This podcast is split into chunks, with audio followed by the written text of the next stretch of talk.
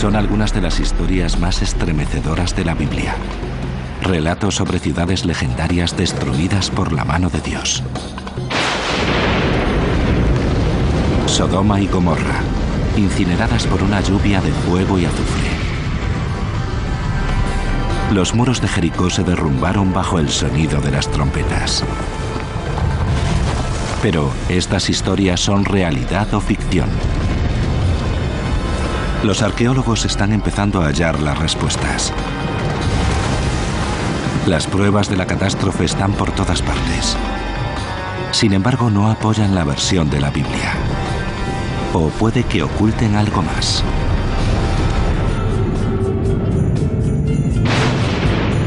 Los enigmas de la Biblia. Las ciudades perdidas de la Biblia.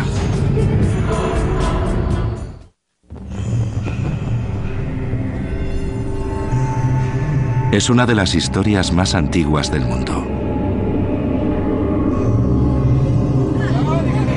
Un relato de dos ciudades cuyos nombres son sinónimos de pecado.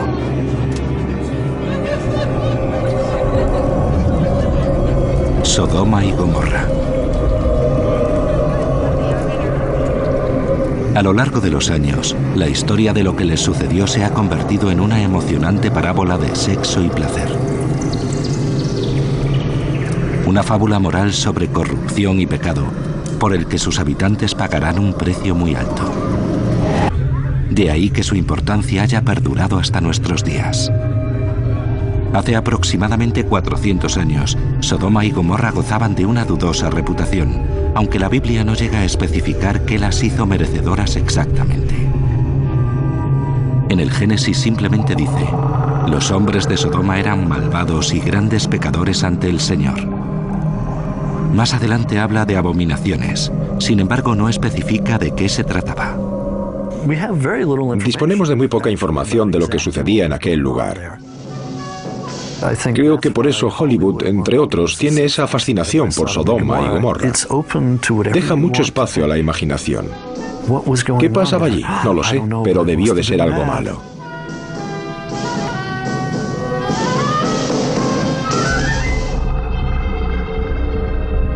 Si la Biblia no especifica los pecados que se cometieron, es muy concreta cuando habla del castigo. Haré llover sobre Sodoma y Gomorra azufre y fuego.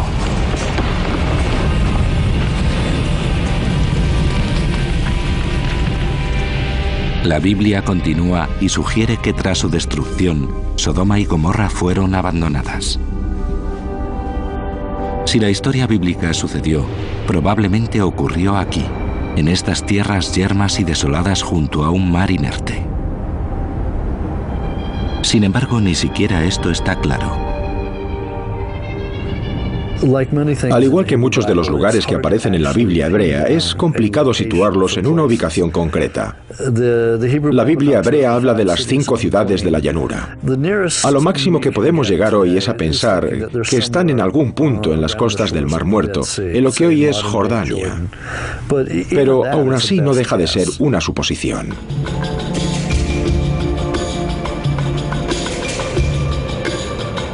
Según el libro del Génesis, la historia sucedió en la época de Abraham, siglos antes de que Moisés saliera de Egipto.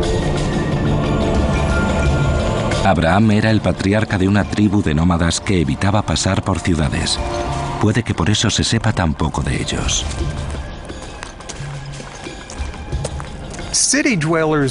Los nómadas suelen ser arqueológicamente invisibles. En el Antiguo Testamento, en las Escrituras, se habla de un pueblo tribal muy culto que al final vivió en ciudades. Es decir, conocemos la historia desde el punto de vista de los nómadas. La Biblia nos cuenta que los miembros de la tribu de Abraham luchaban los unos con los otros constantemente por los pastos. Para zanjar la disputa, Abraham y su sobrino Lot accedieron a separarse, y Lot se asentó en una llanura cercana a la ciudad de Sodoma. Y alzó Lot la vista y vio la llanura del Jordán, y extendió sus tiendas hasta entrar a vivir en la misma Sodoma. De manera que Sodoma ya era una ciudad cuando Lot se trasladó a ella.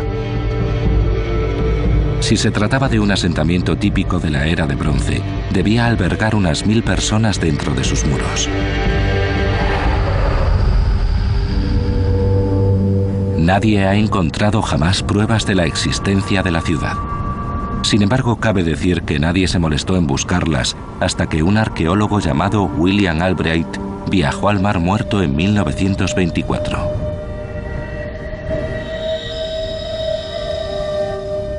Bien, algunas de las personas que lo acompañaban buscaban Sodoma y Gomorra entre las ciudades de las llanuras. Así que siguiendo el texto bíblico, bordearon la costa sudeste del Mar Muerto. Y justo al final de su expedición, encontraron Babedra.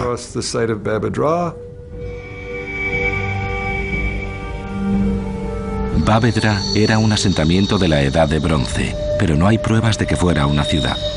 Al parecer era un cementerio, y Albright no disponía de los recursos para excavarlo.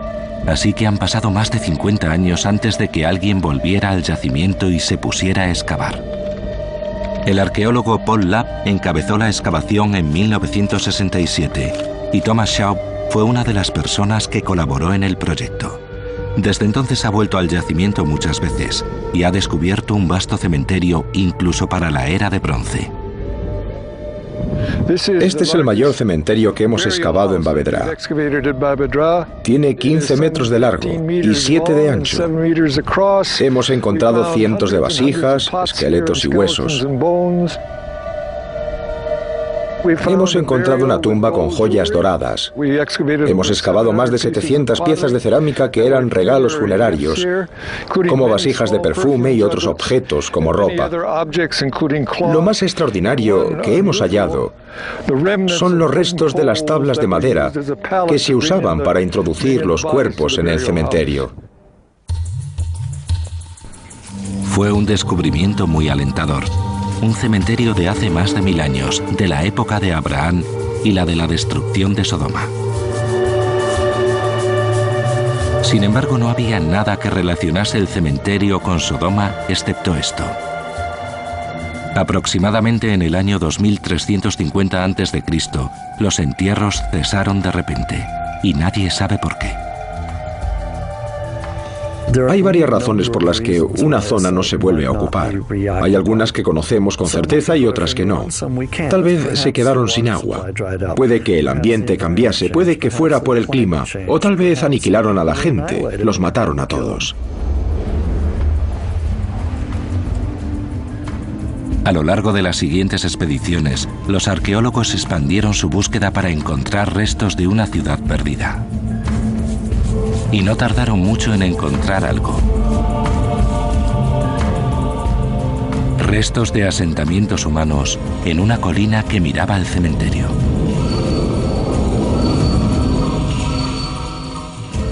Piedras y más piedras. Fragmentos de cerámica y tierra. Mucha tierra. Los hallazgos que los arqueólogos habían realizado en Bavedra se interponían en su búsqueda de la bíblica Sodoma. Lo desconocido, lo que aún no se ha encontrado, nos resulta fascinante. Es lo que mueve a los arqueólogos y a la gente en general. La idea de que se construyera algo y que se perdió por completo y que aún está bajo tierra esperando a que lo descubran es impresionante. Por desgracia, para los arqueólogos que trabajan en el mundo real, las ciudades perdidas suelen estar enterradas en alguna parte. Aquí es donde Tom Shaw y su equipo encontraron restos de una muralla de la Edad de Bronce. Estaba en una colina orientada hacia el cementerio de Bavedra y era el primer indicio de que podían haber encontrado algún tipo de asentamiento. La pregunta era, ¿habían encontrado Sodoma o Gomorra? Los arqueólogos empezaron a excavar y poco a poco sacaron a la luz los restos de un asentamiento. ¿Veis la cara oeste del yacimiento? Esa era la base de la muralla. Sobre ella se levantaba una estructura de bloques de adobe. La muralla era bastante alta, aunque no lo sabemos con certeza dado el estado de destrucción en el que se encuentra. Un descubrimiento llevó a otro. Esta es una buena vista de uno de los muros del santuario. Y en el otro muro se encontraba la entrada. No era lo mismo que encontrarse con una ciudad perdida ya formada, pero el trabajo duro dio sus frutos. Aquí había una plaza y es muy posible que aquí fuera donde se realizase toda la actividad comercial de la ciudad. A medida que iban recopilando los datos, los arqueólogos se dieron cuenta de que habían encontrado algo único, los cimientos de una ciudad de la época de Abraham o incluso anterior, donde según la Biblia se encontraba Sodoma. Al igual que el cementerio, la ciudad había sido abandonada repentinamente en la misma época. Pero, ¿qué sucedió exactamente tras esos muros de adobe? ¿La abandonarían por la monotonía de la vida en la edad de bronce? ¿O era por otra causa más pecaminosa y corrupta? ¿Acaso los pobladores de Bavedra exhibieron un comportamiento depravado que debía ser castigado? Dicho de otro modo, ¿es posible que Bavedra y Sodoma fueran la misma ciudad? Como no podía ser de otra manera, cada uno tiene su opinión. Las investigaciones que se desarrollaron durante las décadas de los 60 y 70 revelaron varios asentamientos de la época de Abraham, de principios de la era de bronce, y Babedra era el más grande. Se podría identificar como Sodoma. Las localizaciones de Bavedra y de otras ciudades en la costa oriental del Mar Muerto son lugares fabulosos. Sin embargo, pertenecen al tercer milenio y fueron abandonadas en el año 2000 a.C. Creo que todos estaremos de acuerdo en que la población de estos asentamientos era cananita. Según los autores de la Biblia, cananita no era una expresión cariñosa. La tribu nómada de Abraham probablemente viera a los cananitas que vivían en ciudades como corruptos y promiscuos. El ejemplo perfecto de lo que sucede cuando dejas de vivir en una tienda. La idea encaja a la perfección con la reputación de Sodoma, un lugar con muros, habitaciones y secretos. Lot, uno de los suyos, había abandonado su tienda para trasladarse a una ciudad. ¿Puede que él también hubiera sucumbido a la tentación?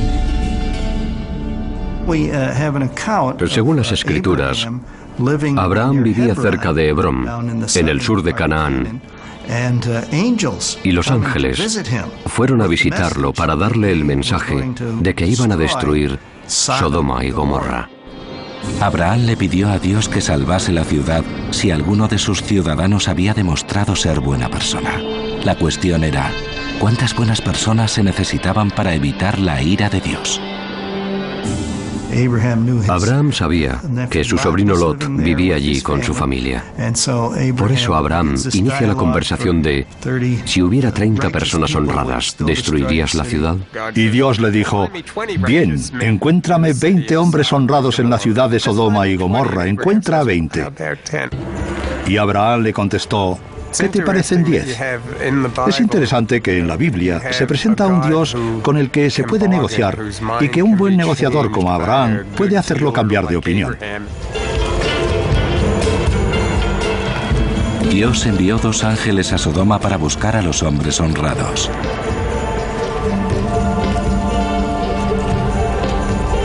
Los ángeles recorrieron la ciudad y se prepararon para pasar la noche en las calles.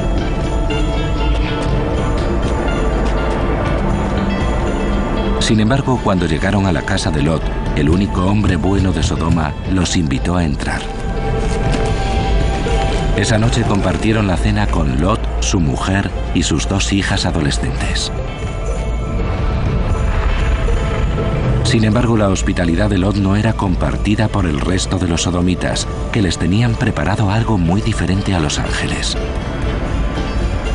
Querían que Lot se los entregase al parecer para que los lugareños pudieran abusar sexualmente de ellos. Sin embargo, Lot se negó. Más o menos. Lot en algún momento intenta negociar con la gente. ¿Y si en vez de a Los Ángeles os entrego a mis hijas? Y la gente le dijo que no, que querían Los Ángeles. Y esa es la gota que colma el vaso de la paciencia de Dios que les dijo, vale Lot, tú y tu familia debéis abandonar la ciudad porque este lugar va a arder en llamas.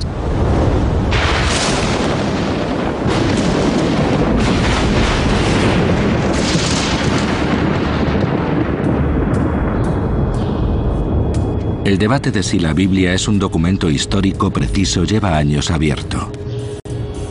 La historia de Sodoma y Gomorra no es ninguna excepción. Sí, la historia de Sodoma y Gomorra es real. Estoy seguro. ¿Cómo lo sabemos?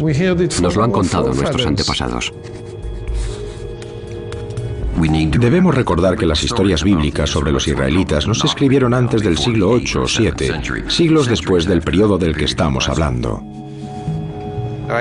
Creo que la historia de Sodoma y Gomorra, las ciudades de la llanura, la destrucción múltiple de las ciudades, podría ser la unión de varias ciudades que fueron destruidas alrededor de esa época.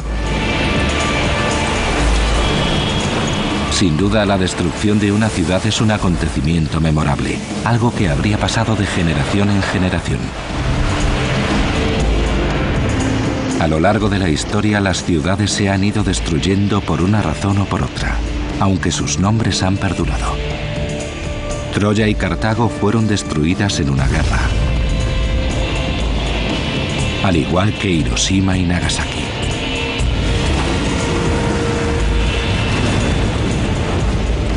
La ira de la naturaleza enterró Pompeya bajo más de 6 metros de cenizas ardiendo, cuando el Vesubio entró en erupción. San Francisco fue arrasada por un terremoto. El huracán Katrina abatió e inundó Nueva Orleans. Las compañías de seguros lo llaman actos de Dios y los que vivieron durante la era de bronce seguro que estarían de acuerdo.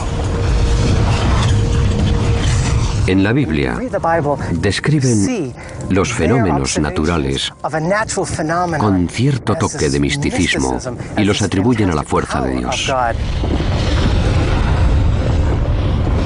Las catástrofes naturales han arrasado ciudades desde siempre. Es algo que vemos claramente en el mundo actual con los tsunamis, los terremotos, un río que se desborda o una ola de barro. Sí, las catástrofes naturales destruyen ciudades y por supuesto están presentes en la narrativa bíblica. Sin embargo, de todas las catástrofes naturales, parece que fue una muy concreta la que destruyó Sodoma y Gomorra.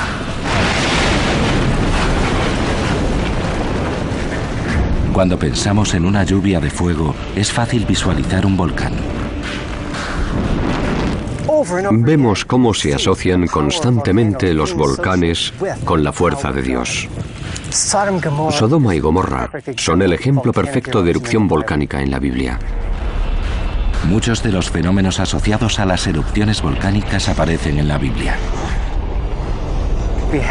Hablan de temblores, arena, pilares de fuego, cenizas, piedras que caen, flujos piroclásticos, cuerpos calcinados y pecadores castigados por la ira de Dios. Lamentablemente no hay muchas pruebas de volcanes que entrasen en erupción cerca del Mar Muerto durante la época bíblica. Sin embargo, hay muchas pruebas de otra clase de levantamiento geológico que causó estragos en aquella época. Una fuerza que pudo ser responsable de la destrucción de otra ciudad no muy lejos del Mar Muerto. Se trata de la ciudad de Jericó.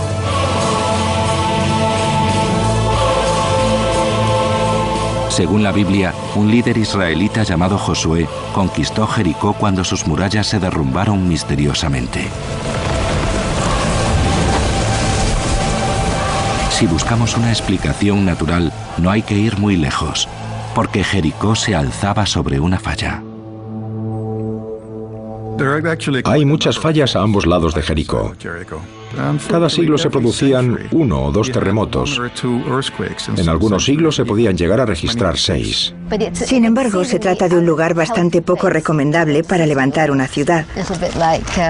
Más o menos como San Francisco. Si existiera un libro Guinness de los récords de ciudades, Jericó merecería ocupar un lugar destacado. Jericó es la ciudad más antigua conocida que fue habitada durante más tiempo del mundo. Lleva más de 10.000 años habitada y lo sigue estando.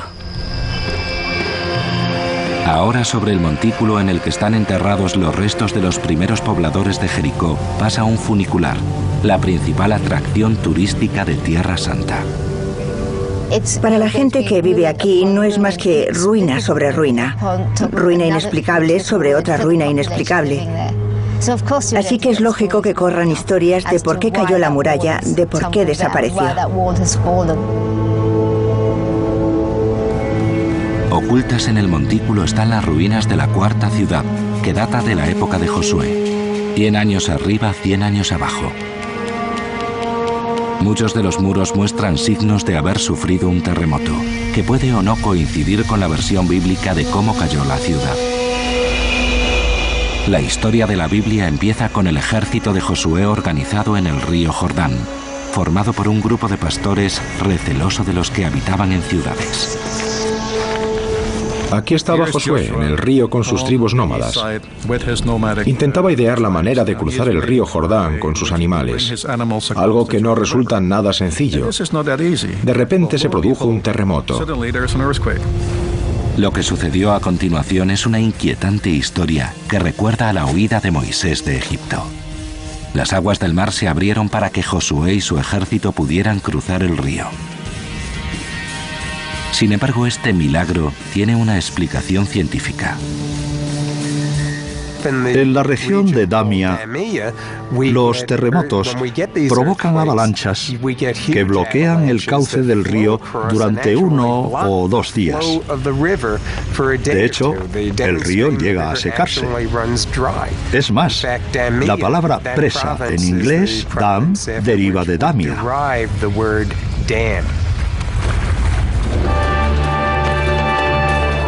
¿Puede que se presentase sin más la oportunidad militar que buscaban Josué y sus hombres? Es posible. Porque la Biblia sitúa el ataque después de la cosecha de primavera, que es exactamente la peor época para sitiar una ciudad. Si vas a atacar una ciudad, lo más probable es que la rodees para que la gente se muera de hambre. No atacas la ciudad cuando acaban de recoger la cosecha y la ciudad está repleta de comida y no hay comida en el campo para alimentar a tu ejército. Lo que pasó en Jericó parece un milagro. Leemos en Josué, capítulo 6, que los israelitas se pasearon por la ciudad durante seis días y el séptimo tocaron sus trompetas y la gente gritó. Según la Biblia, los muros se derrumbaron y los israelitas destruyeron la ciudad. Incluso el sonido de las trompetas tiene una explicación. Los terremotos, antes de empezar, se distinguen por un rugido. Mucha gente describe los terremotos pequeños como el rumor de una hoguera. Otros dicen, no, era como el ruido que hace un avión al pasar o un trueno lejano. Así que Jericó quedó en ruinas y la Biblia dice que uno de los muros se derrumbó en plano para que los invasores pudieran entrar en la ciudad. La descripción coincide con algunos de los hallazgos arqueológicos, como los restos de murallas en la base de Tel. Se trataba de unas murallas muy grandes y robustas. Sin embargo, una de las murallas cayó en plano en la época de la cuarta ciudad de Jericó. Y esto es exactamente lo que vemos arqueológicamente. Formó una rampa de entrada natural a la ciudad por la que la gente podría haber entrado tranquilamente a la ciudad sin encontrar apenas resistencia. La Biblia cuenta que los israelitas saquearon y quemaron la ciudad, pero no robaron. Esto parece coincidir con el hallazgo de los restos de trigo y cebada hallados entre las cenizas de la cuarta ciudad. Vasijas llenas de grano, no medio llenas ni casi llenas, sino llenas. Está claro que acababan de recoger la cosecha, tal y como se indica en la Biblia. Bueno, ¿por qué la dejaron en Jericó para que fuera pasto de las llamas? De nuevo, la Biblia nos da una explicación. Los saqueadores de la ciudad no se llevaron el grano. Lo dejaron aquí y lo quemaron como sacrificio para Dios, pero no se lo llevaron. Muchos arqueólogos coinciden en que Jericó fue destruida al menos una vez durante la época bíblica. Sin embargo, no parece coincidir con la conquista de Josué. Si bien se produjo una destrucción, si la ciudad de Jericó sucumbió a una destrucción violenta por un incendio, hay muchos arqueólogos que la sitúan entre 1500 y 1475 y la atribuyen a los egipcios. Si intentan situar Jericó con el contexto de la Biblia y hablamos de que Jericó fue construida alrededor de 1200 a.C., más o menos no tenía murallas. Así que no se derrumbaron, independientemente de que tocasen una trompeta o lo que fuera, o se produjera un terremoto. Las murallas no cayeron porque no había murallas. Nos encontramos un problema. En el siglo XIII a.C., en la época en la que Jericó fue destruida por Josué, no había nada. La montaña estaba abandonada. Yo siempre digo a los creyentes que si quieren un milagro, Josué destruyó una ciudad que ni siquiera estaba allí. Un milagro maravilloso.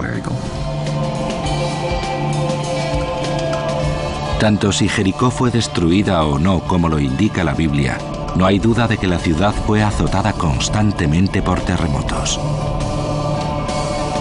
La misma falla sísmica que pasa por debajo de Jericó continúa hasta el sur, sobre la que se alzarían las ciudades de Sodoma y Gomorra y las demás ciudades de la llanura.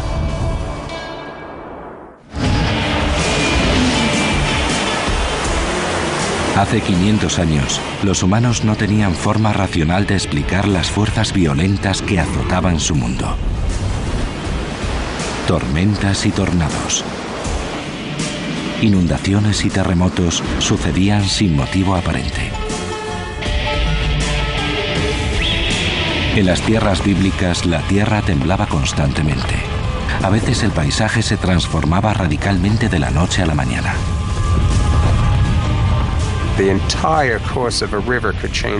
El curso de un río cambiaba drásticamente y tenían que uh, reconstruir los caminos y las casas en un periodo de unos siete u ocho años. No había manera de entender su universo caótico. Un ejemplo de este caos son los restos de una ciudad llamada Mascan Shapir, situada en la actual Irak.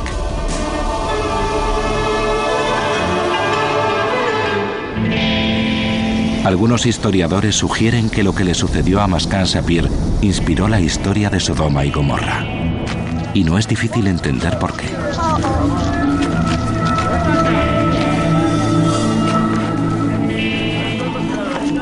En Maskan Sapir sucedió algo poco habitual, algo tan extraño que jamás se reconstruyó la ciudad ni volvieron a habitarla. Al igual que Sodoma y Gomorra, Maskan Sapir sucumbió víctima de una lluvia de fuego. Maskan Sapir era una ciudad construida a base de ladrillos de adobe, un material poco inflamable. Aún así, se produjo una deflagración enorme que consumió no a los animales hasta dejar solo los huesos. Hoy sabemos algo sobre Mascan Sapir que sus habitantes no podían saber y que puede explicar lo que pasó. Maskan Shapir, al igual que cualquier otra ciudad de la región del Tigris Éufrates, hace 4.000 años, estaba situada sobre bolsas de gas natural. El gas es el problema. Si se produce un terremoto, la bolsa se expandirá y saldrá del suelo como una erupción volcánica, literalmente como un chorro de gas natural. Es una combinación letal. gas seguido de petróleo a presión. Y lo único que necesita es una chispa. El efecto sería como si una bomba de combustible estallase en la ciudad.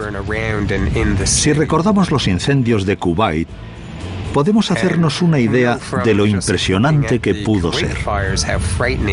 El humo era negro. Enturbia el sol, hace desaparecer las estrellas y llueve hollín por todas partes. Solo se ven llamas enormes que van hacia el cielo, que emergen del centro de una ciudad. Una cascada de fuego que ilumina la noche.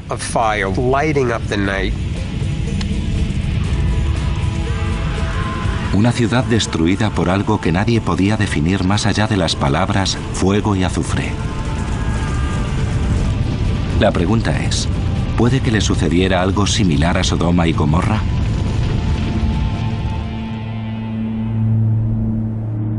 Es muy posible.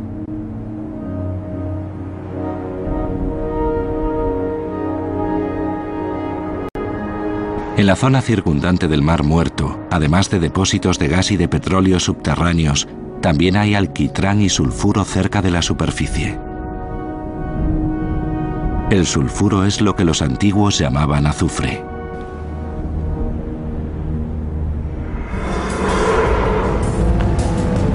Petróleo, gas, alquitrán y sulfuro en una zona propensa a los terremotos. Los habitantes de Sodoma y Gomorra o Bávedra vivían sobre una bomba de relojería. Y si lo que sucedió en Mascan Sapir es lo mismo que pasó aquí, probablemente empezó con un temblor.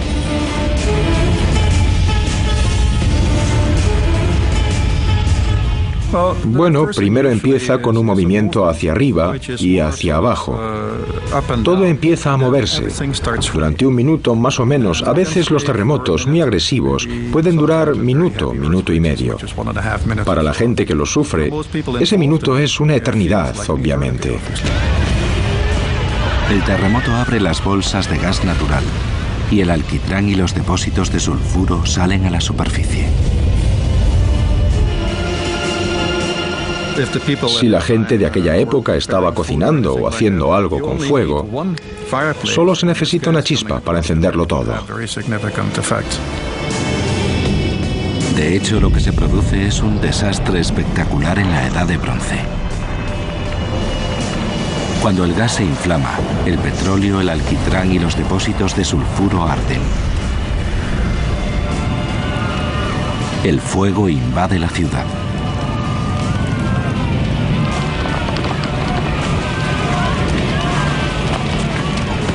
Cualquier persona que estuviera en la zona habría quedado calcinada.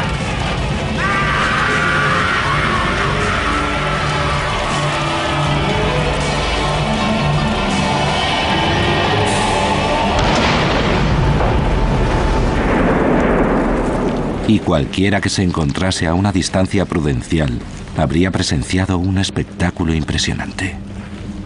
Como por ejemplo Lot y su familia. Según la Biblia, se dirigían hacia la ciudad de Zoar cuando se produjo la lluvia de fuego y azufre. Los ángeles les dijeron que no mirasen a Sodoma. Sin embargo, la mujer de Lot ignoró su recomendación.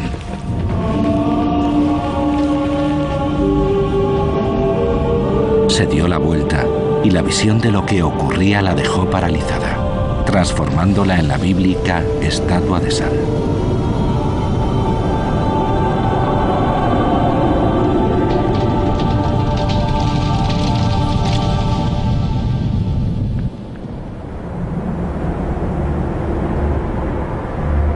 Sin embargo, en Bavedra, una posible Sodoma para algunos, hay pocas pruebas de que fuera destruida por el fuego. Al parecer la ciudad fue víctima de un ejército invasor que intentaba entrar por el acceso oriental. En el centro de la entrada encontramos una especie de muro de contención construido con todo excepto el lavadero, que fue nuestra primera prueba de que el fin de la ciudad podía estar asociado a algún tipo de encuentro militar porque estaban bloqueando la entrada a la ciudad. Para atravesar una puerta enorme de madera, los invasores hicieron una gran hoguera. Lo que podemos deducir a partir de la estructura de la pared es que estaba vitrificada. Se había tornado de color rojizo por efecto del calor, por lo que podemos hacernos una idea de la magnitud de las llamas en la parte exterior mientras lo atacaban. No indica que entrasen en la ciudad, pero hay pruebas de que la ciudad sufrió un ataque. No hay manera de saber cuándo se produjo el ataque o qué le sucedió a las personas que vivían allí. Lo único que sabemos es que en 2350 a.C. no había nadie en la ciudad ni usaban el cementerio. Al igual que Lot y sus dos hijas y los supervivientes de Bavedra, ahora estaban solos.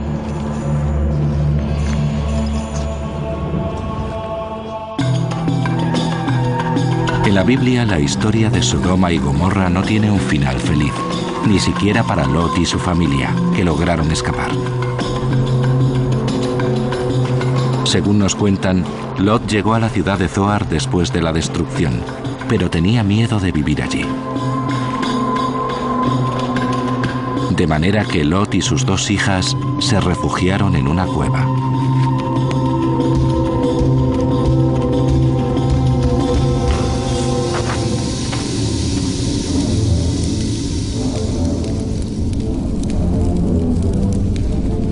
Alejadas de los hombres y puede que bajo la corrupta influencia de la ciudad, las dos hijas decidieron seducir a su padre.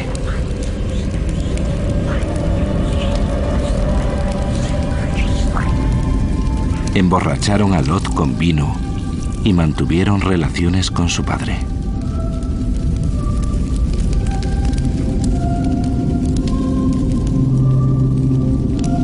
Ambas se quedaron embarazadas y sus hijos fueron los patriarcas de dos tribus más de cananitas, que más tarde también conquistarían los israelitas.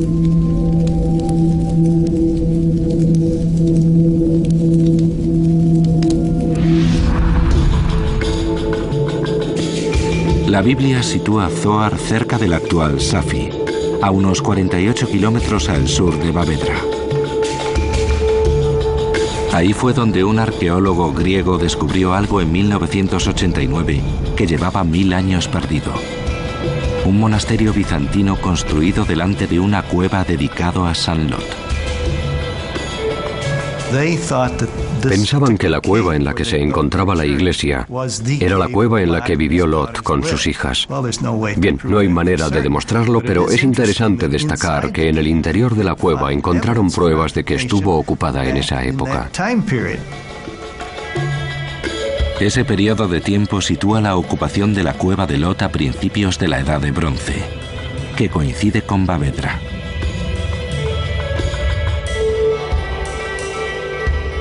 Fue al sur de Bavedra donde Tom Shab y sus compañeros encontraron una segunda ciudad perdida. Todo empezó cuando vieron una extraña formación de rocas en lo alto de una colina que resultó ser una muralla. Es la misma muralla que Walter Ress y yo vimos desde la carretera cuando vinimos en 1973. Subimos las colinas de Numeira corriendo y paseamos por la muralla sur. Empezamos a ver posibles estructuras dentro de la propia ciudad. El examen de los fragmentos de cerámica los convenció de que estaban ante otra ciudad de la Edad de Bronce a unos kilómetros de Bavedra, a la que llamaron Numeira. Al igual que Bavedra, era un recinto amurallado, pero era mucho más pequeña, unas 100 personas como máximo. Empezamos a ver que esta ciudad era coetánea de Bavedra y durante las excavaciones vimos que era una especie de ciudad hermana.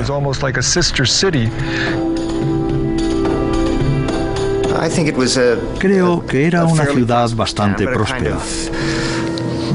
Una especie de barrio de la ciudad más grande, Bavedra. Al contrario que Bavedra, Numeira fue abandonada al poco tiempo de su fundación. Numeira fue ocupada durante un periodo de tiempo relativamente breve, puede que durante menos de un siglo, y afortunadamente para los arqueólogos nadie se volvió a asentar, ni excavó los restos, ni reutilizó las piedras. Dos asentamientos, uno grande y uno pequeño, a pocas horas a pie. ¿Puede ser que hubieran encontrado la ciudad hermana de Sodoma, Gomorra?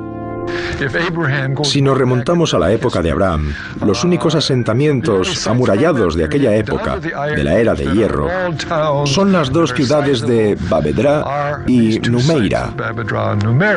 Así que se han convertido para todos en las candidatas principales para ser Sodoma y Gomorra. Igual que Babedra, Numeira mostraba que sus habitantes habían huido y jamás habían vuelto, pero no por causa de una guerra. No hay muestras de que las murallas se partieran por causa de la guerra. No hay restos de armas ni soldados muertos, como se han encontrado en lugares donde se han producido batallas. Lo que sí encontraron fueron los esqueletos de dos hombres, aplastados hasta la muerte. Esa es la torre. Enfrente de esa torre hemos encontrado la prueba más evidente de los últimos días de la ciudad, porque hemos encontrado dos esqueletos debajo de la torre.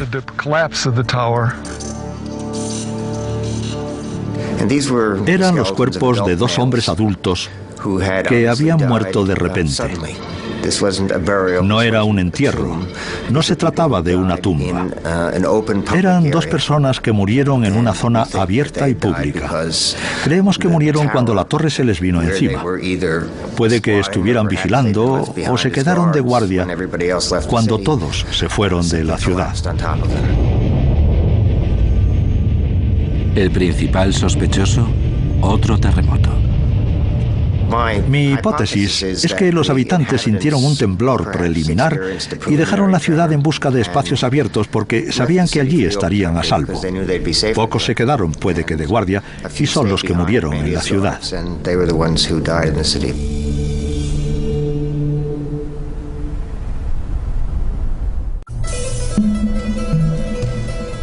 Las ruinas de Numeira revelaron algo más, un acontecimiento bíblico. Al contrario que su ciudad hermana, Numeira fue pasto de las llamas. Las excavaciones revelan un alto grado de destrucción. Hemos encontrado una capa de 30 a 40 centímetros, incluyendo los restos de vigas carbonizadas y de los restos de las casas. Así que lo que allí pasó es muy probable que fuera un incendio.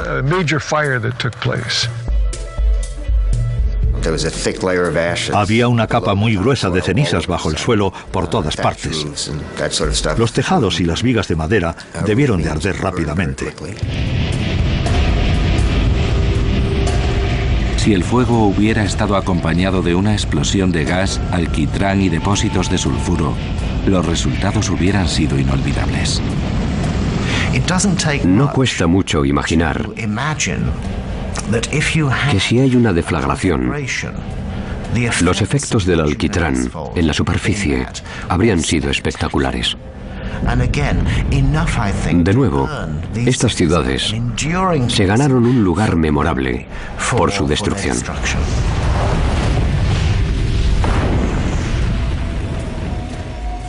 Más tarde, los esqueletos de ambas ciudades se quedaron blanqueándose al sol mientras a lo largo de miles de años, cientos de viajantes pasaron junto a ellas y escucharon las historias de cómo murieron.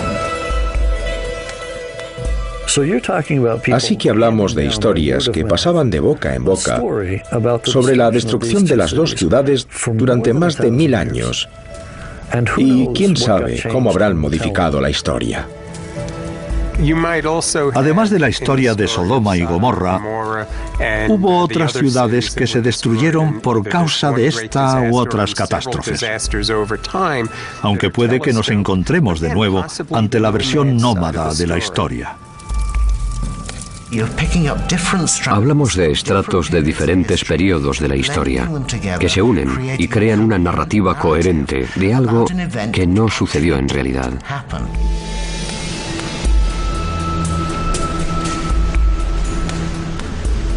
Sin lugar a dudas, aquí sucedió algo hace más de 4.000 años. Pero ya fuera una invasión, un terremoto, un incendio o la combinación de los tres, jamás lo sabremos.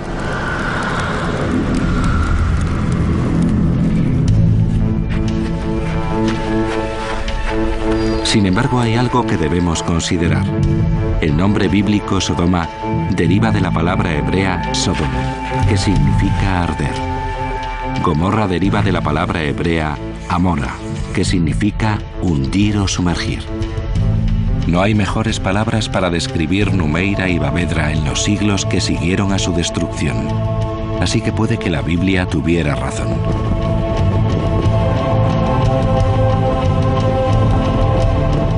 Creo que es muy importante no dejar a los autores de la Biblia hebrea como charlatanes o locos. Nos cuentan la verdad tal y como la entendían ellos. Y la verdad, tal y como la entendían ellos, tenía sexo y destrucción, pecado y la ira de Dios. Si unimos los puntos y la dotamos de moral, nos encontramos con una historia que vivirá durante mil años o incluso más.